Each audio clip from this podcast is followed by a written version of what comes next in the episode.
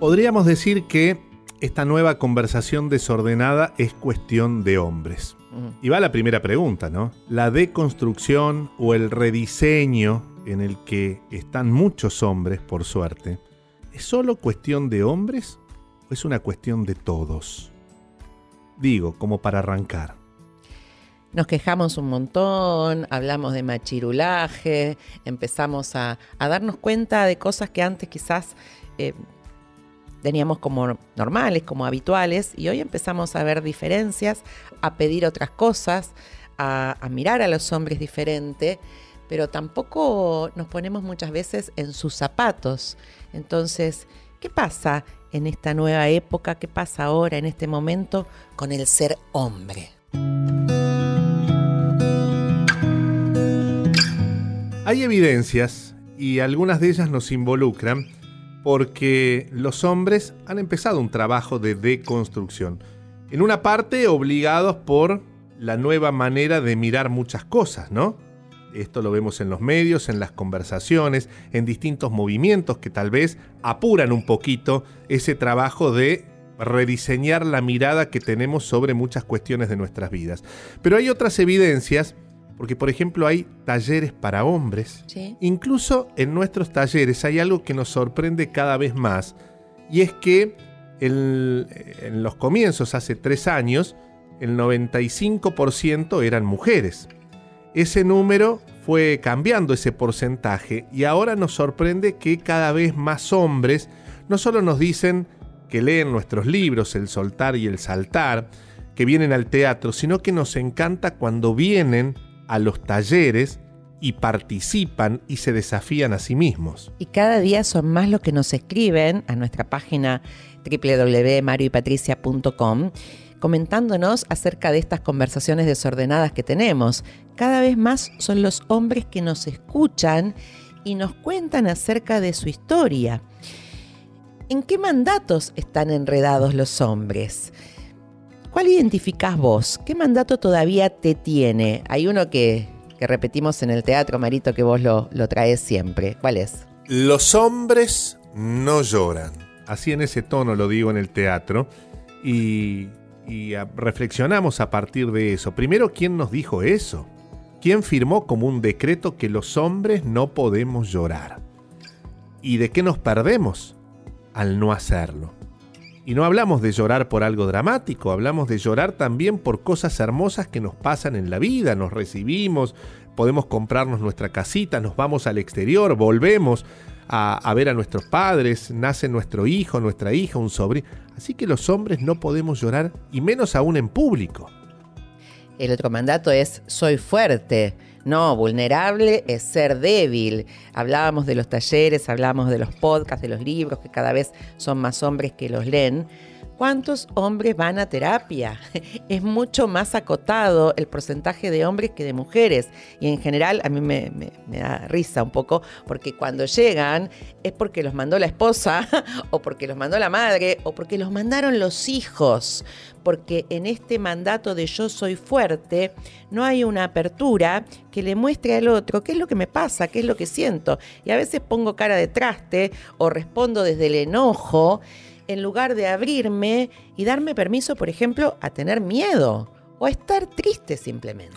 Y atenti, ¿cuántos hombres de ese porcentaje que hablas van a buscar asistencia psicológica o apoyo u otra mirada por cuestiones laborales? y no por cuestiones personales. Después se va derivando, por supuesto, y lo sabes mejor que yo, ¿no? Se empiezan a abrir algunos temas, vamos por una causa y en realidad los efectos son múltiples, ¿no? Pero ¿cuántas veces los hombres buscan este tipo de, de, apertura solo porque tienen problemas en el trabajo, como si lo único que existiera es una cuestión laboral? Tengo otro. Los hombres no se ocupan de las cosas de la casa. Y esto se, se ve también muy comúnmente en ese discurso o en ese relato. Mi marido me ayuda. Ah, mira vos. O sea, no se compromete con las cosas de la casa, sino que cuando puede, ayuda, como si fuera un extra, ¿sí? Pobre casa, ¿no? Porque ahora nosotras tampoco nos ocupamos, así que de la casa se ocupará el perro. O se ocupan cada vez menos.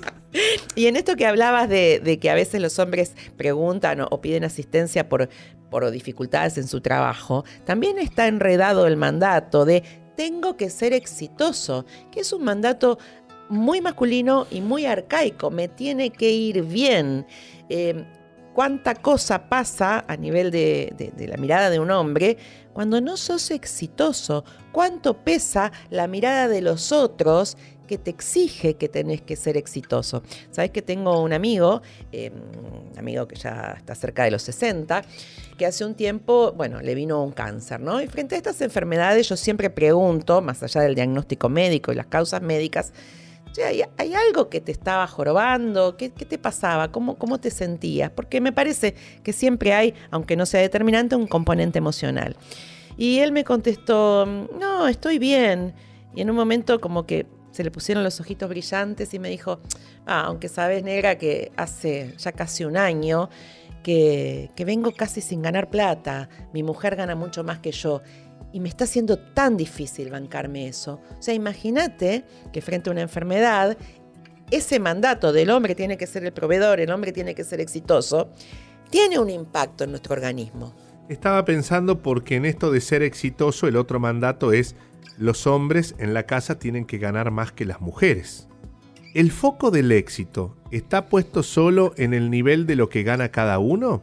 O sea, no podés ser exitoso, por ejemplo, siendo un buen padre, no podés ser exitoso ocupándote de aquellas tareas que porque tu mujer está trabajando y gana más que vos no se puede ocupar en este momento. Podríamos cambiar, y esta es una sugerencia, ¿no? Como para que lo puedas mirar de otra manera, podríamos correr el foco o ampliar el foco de qué es ser exitoso como hombre. Porque tal vez hay otros éxitos de los que te estás perdiendo por quedarte enfocado solo en lo económico. Y al perderte de mirar esos otros éxitos, de lo que te estás perdiendo también es de disfrutar de eso que también sos, lo haces muy bien y a la vez te podés divertir o lo podés disfrutar.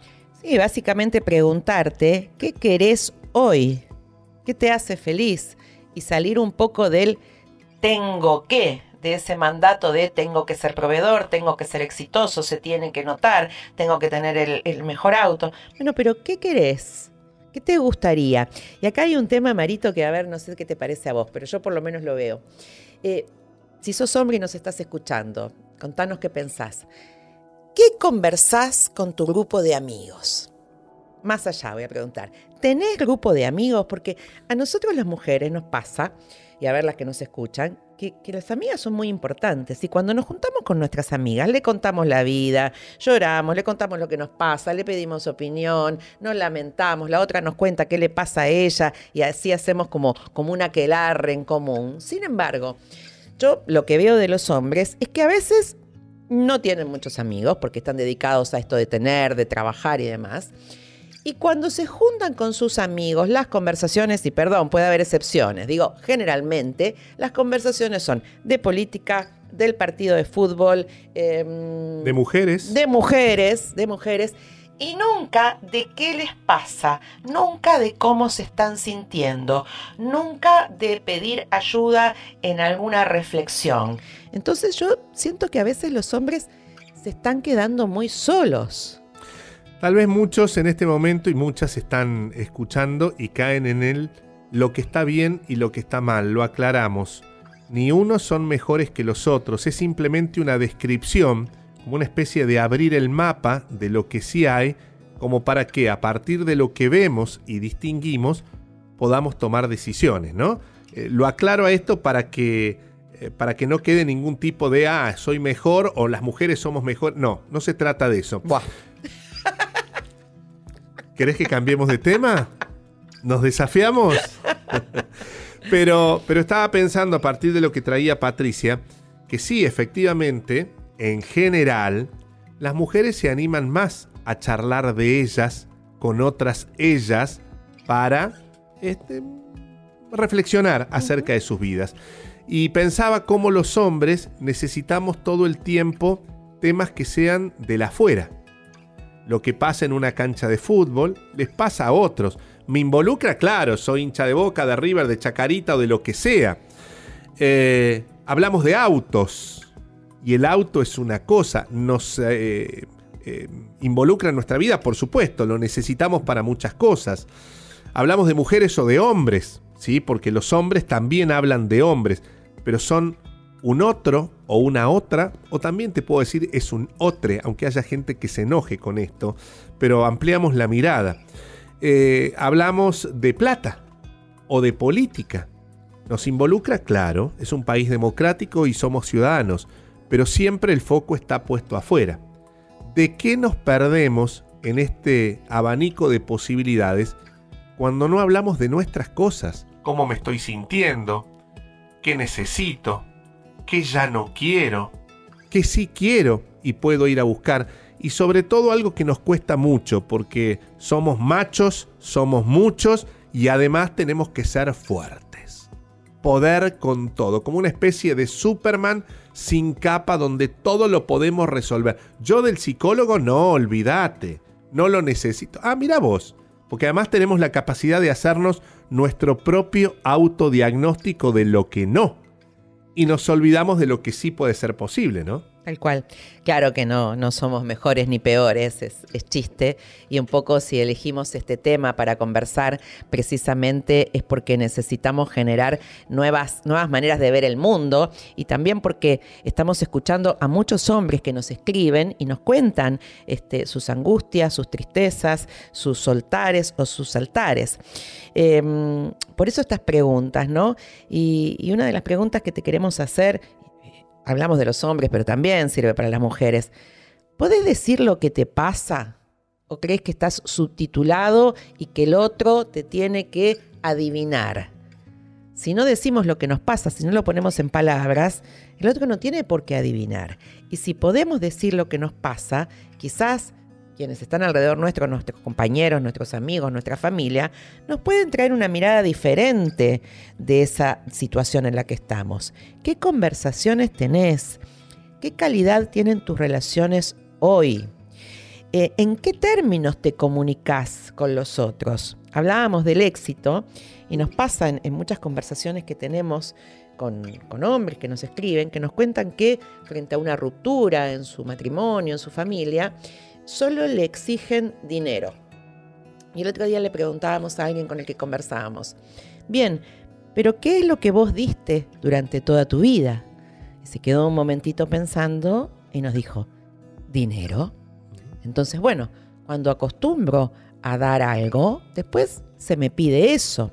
Entonces, ¿qué estás dando hoy? ¿O qué querés dar?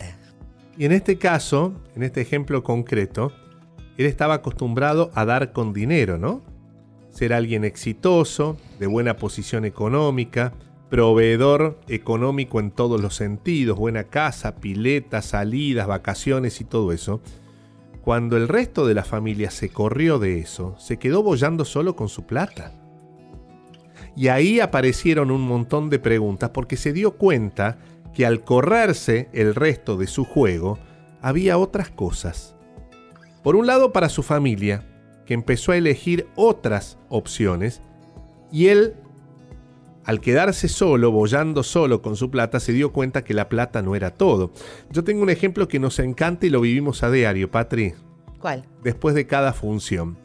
Generalmente vemos en, en el escenario a muchos matrimonios que vienen, muchas parejas, nos encanta, y nos damos cuenta que en general la señora o la chica o la mujer es la más entusiasta, esto de venir y soltar en el teatro. La que lo trae. La que lo trae.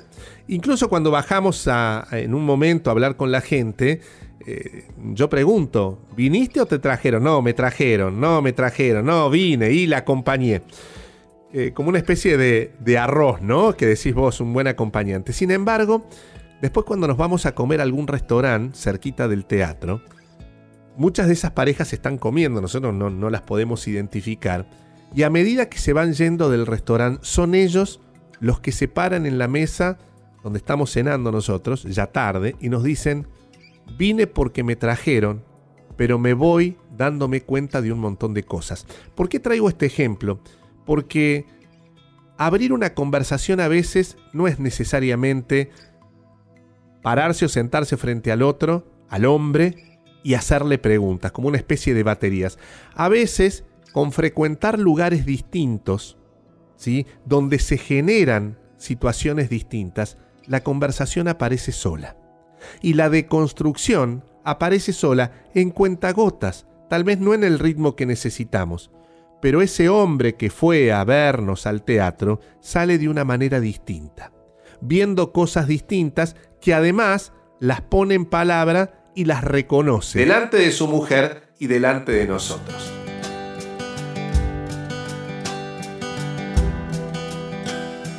También nos escriben muchos hombres que se han cansado de este rol de proveedor y de esta exigencia que supone.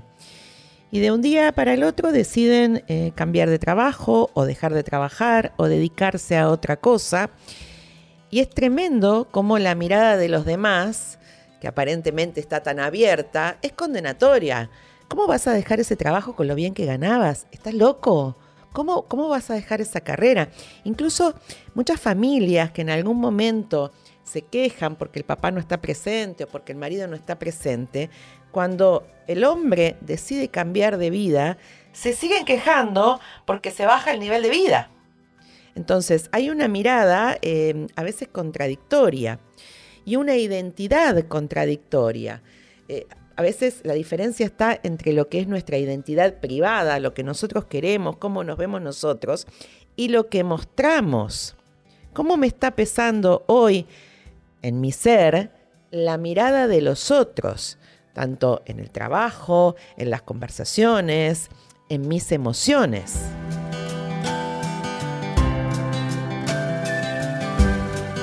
Hay una serie española que se llama Machos Alfa, que justamente habla de todo esto, ¿no? De esos nuevos espacios donde podemos ir, donde los hombres empiezan a ir para tener una mirada distinta y, ponerla en práctica. Y a la vez la, serie habla de lo que cuesta dar ese salto o soltar lo que se necesita soltar para, para ser alguien nuevo. Y yo sumaría esto, Patri, para quienes nos están escuchando, para los hombres que nos están escuchando. Por un lado, si llegaste hasta acá, es porque hay algo que te trae hasta acá.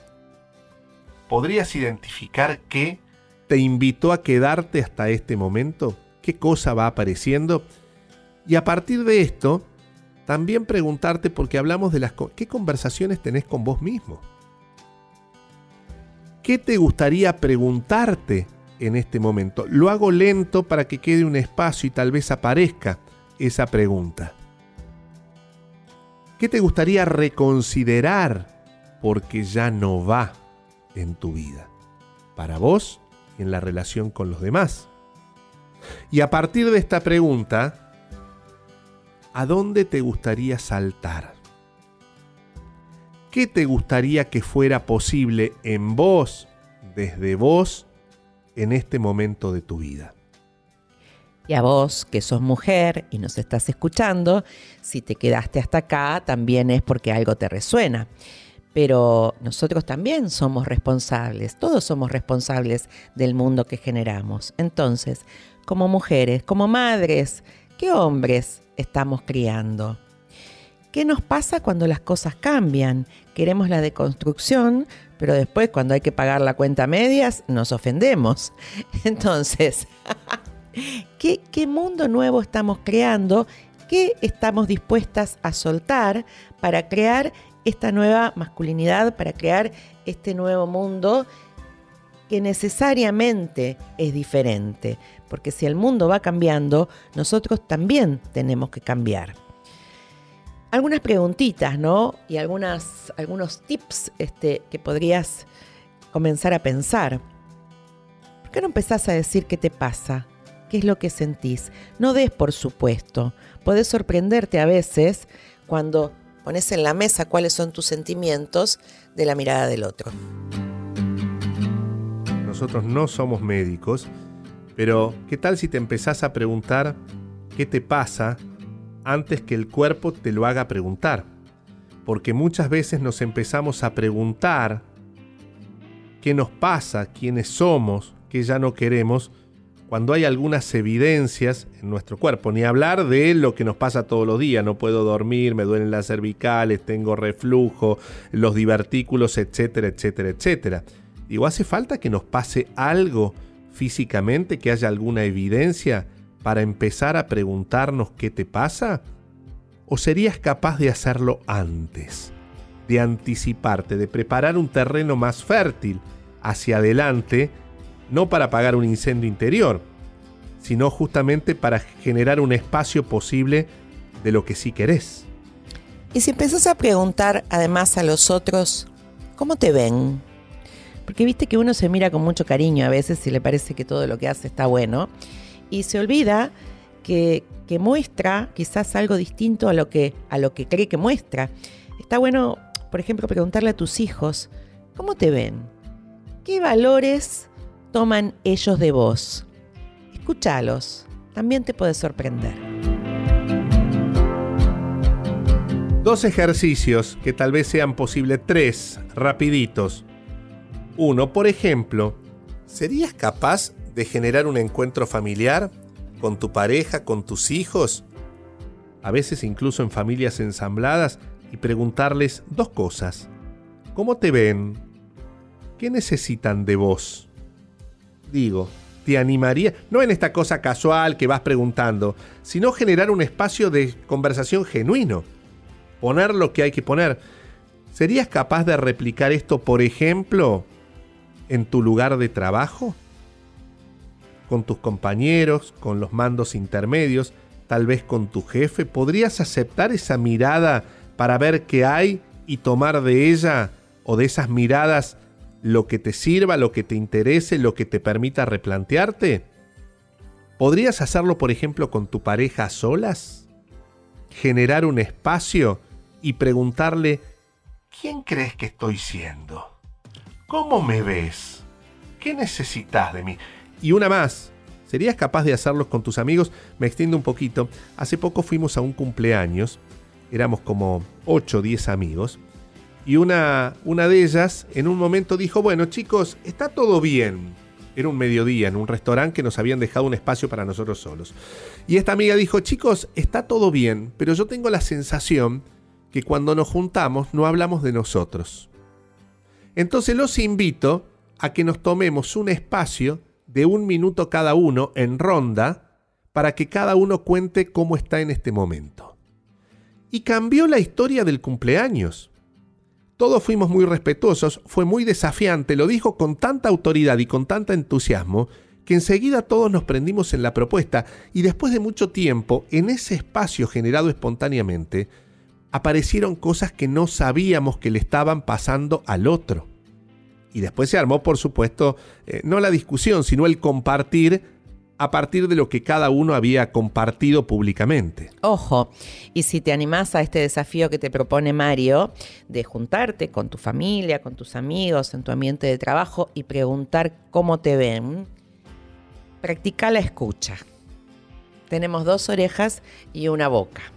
Porque muchas veces cuando el otro nos dice cómo nos ve, saltamos. No, no, pero no es así. No, fíjate que no, no, no tenés razón. Porque además vos...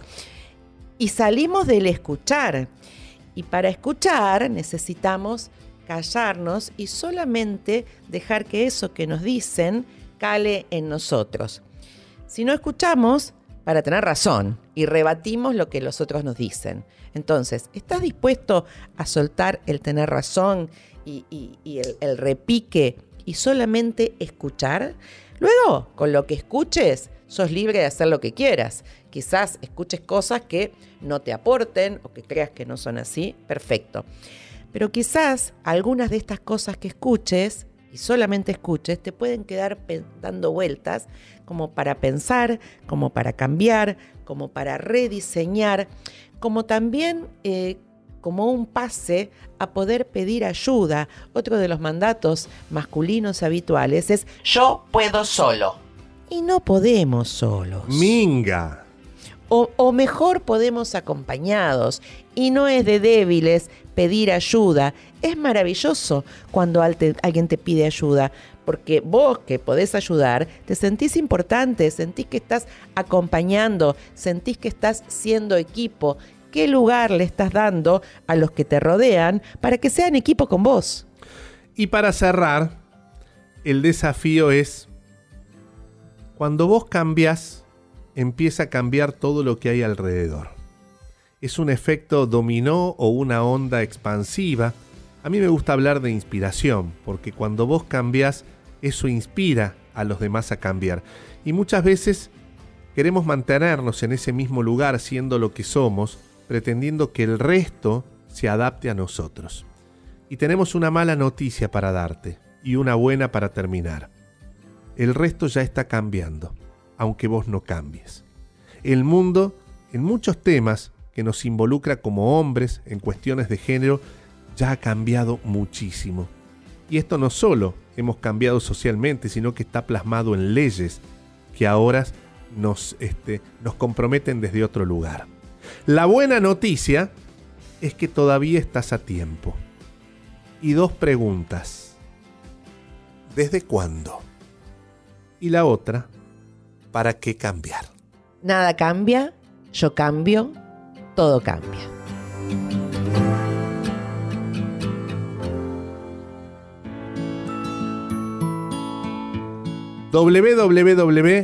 www.marioypatricia.com, ahí recibimos tus mensajes y si cambiaste en algo, ¿serías capaz de escribirnos así lo sabemos? Adiós. Bye.